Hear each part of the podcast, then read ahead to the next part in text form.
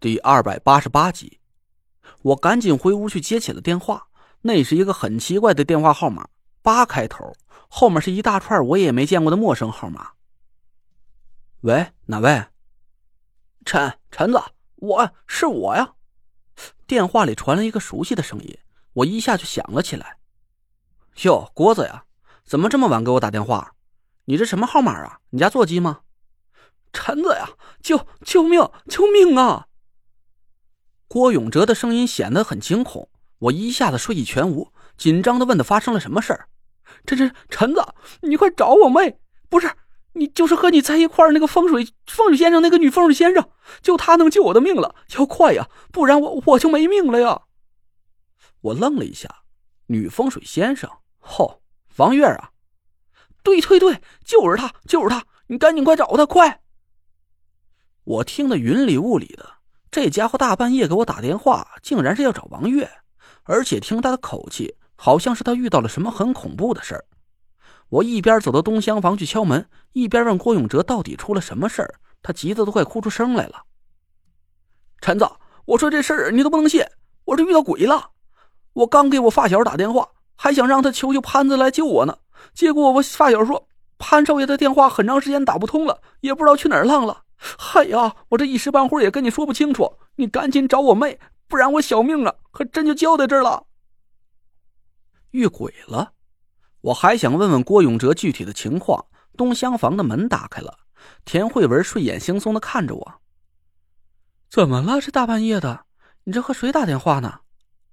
我苦笑了一声说：“是郭子，让王月起来接个电话，我在客厅等他。”哦。田慧文把门关上。我回到客厅里坐下，还没等问郭永哲话呢，王月就急匆匆的跑进来接过了手机。我是王月，什么事儿？手机里呜啦哇啦响了一阵儿，王月一边听一边拧起了眉头，过了足足七八分钟才回过来一句：“好，我知道了，你稳定下情绪，别怕，定位发到雷瑞手机上，我们尽快赶到。”王月挂了电话，把手机还给我。我奇怪的问了他一句：“到底怎么了？这是？”郭子还真遇到鬼了。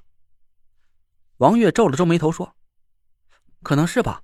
他昨天下午组织了一个户外探险队去爬野长城，晚上夜宿在山顶。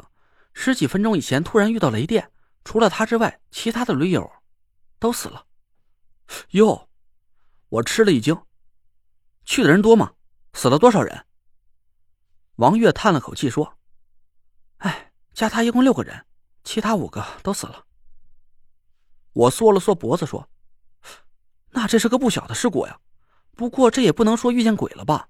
他自己是玩户外的，自己应该清楚，山顶遇到雷电是常有的事儿，怎么就和鬼扯上关系了？”王月的表情有点凝重。据他自己说，遇到雷电的时候，他感觉身子一麻，紧接着眼前一黑，就没了知觉。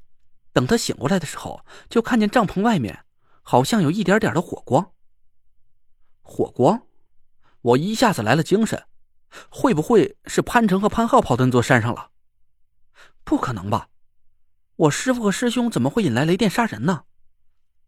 我想想也对，就问王月，那郭永哲还说了其他有什么有用的线索。等他出去看火光的时候就不见了，他觉得很奇怪，就想去其他驴友帐篷里问问情况，结果就发现所有人都被劈死了，而且死状很惨。我脑补了一下被雷劈死人的死状，应该是和郑玄差不多吧，浑身都变成了一块焦炭了。我打了个哆嗦，不敢再想下去。郭子没事吧？他倒是没事。王月说：“他自己都不敢相信被雷劈了还能全虚全尾的活下来，所以他才怀疑自己是遇到什么鬼怪附体了。”我点点头，心想：郭永哲的命啊，也是真够大的。雷电的力量，想必大家都清楚。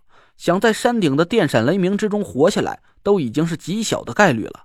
而且其他人都被劈成了焦炭，只有郭永哲还完好无损，这肯定不太正常。那他现在在哪儿呢？他还在山顶呢，没敢动地方。那里手机信号不太稳定，他用卫星电话给你打来的。哦，我点点头，随后手机一响，收到一条短信。我打开看了一下，那是一个定位，离我住的地方还挺远的，足有六七十公里。行了，别墨迹了，赶紧过去救他吧，不然这一晚上还不把他给吓死了。我说着，收拾了施法的家伙事装进包里。王月看了看卧室的方向，这深更半夜的，带着刘妈和小无忌去爬野长城，恐怕是不行吧？哦，也对，那怎么办呢？不把他们带在身边，我有点不放心呢。交给我吧。门外传来了一个声音，我抬头看了一眼，是夏天。他不知道什么时候听见了动静，和李莹一起走进了客厅。我在家里陪着他俩，你们几个去办事就是了。我想了想，也只能这样了。那行，你在这儿把两个人看好了，千万别出什么事儿。要是感觉有什么不对劲的，就赶紧给我打电话。放心去吧。夏天应了一声，把沙发拖到卧室门口。我就睡在这里，他俩不会有事的。我放下了心。又在屋里和院子里布下了几道防御结界，这才赶紧收拾了东西。我们几个人一路朝东北方向赶了过去。我车技不太行，这大半夜的开山路啊，我还真怕给开到沟里。王月开着车颠簸在山路上，一直和郭永哲通着电话，他的情绪比刚才平稳了很多。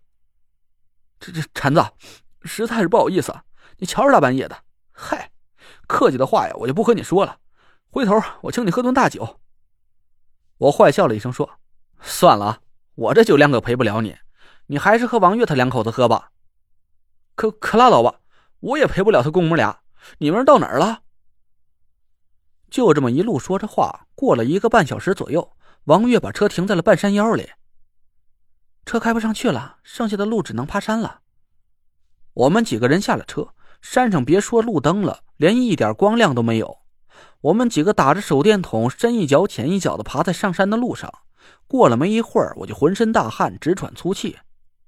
哎呀，我说郭子，你是真他妈吃饱了撑的呀？啊，没事，你来这种地方干嘛呀？这哪有个正经的路啊？哎呦我去！我脚下一滑，一个屁墩坐在地上，坚硬的山石硌得我尾椎骨生疼，我感觉屁股都快裂成八瓣了。我哼哼唧唧的坐在地上，欲哭无泪。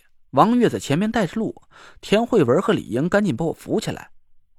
电话里传来郭永哲没心没肺的大笑声，我气得真想回头回家睡觉去，不管这个惹是生非的混蛋了。好不容易爬到山顶，远处隐隐看见一点手电筒的光亮，紧接着郭永哲破锣嗓子响了起来。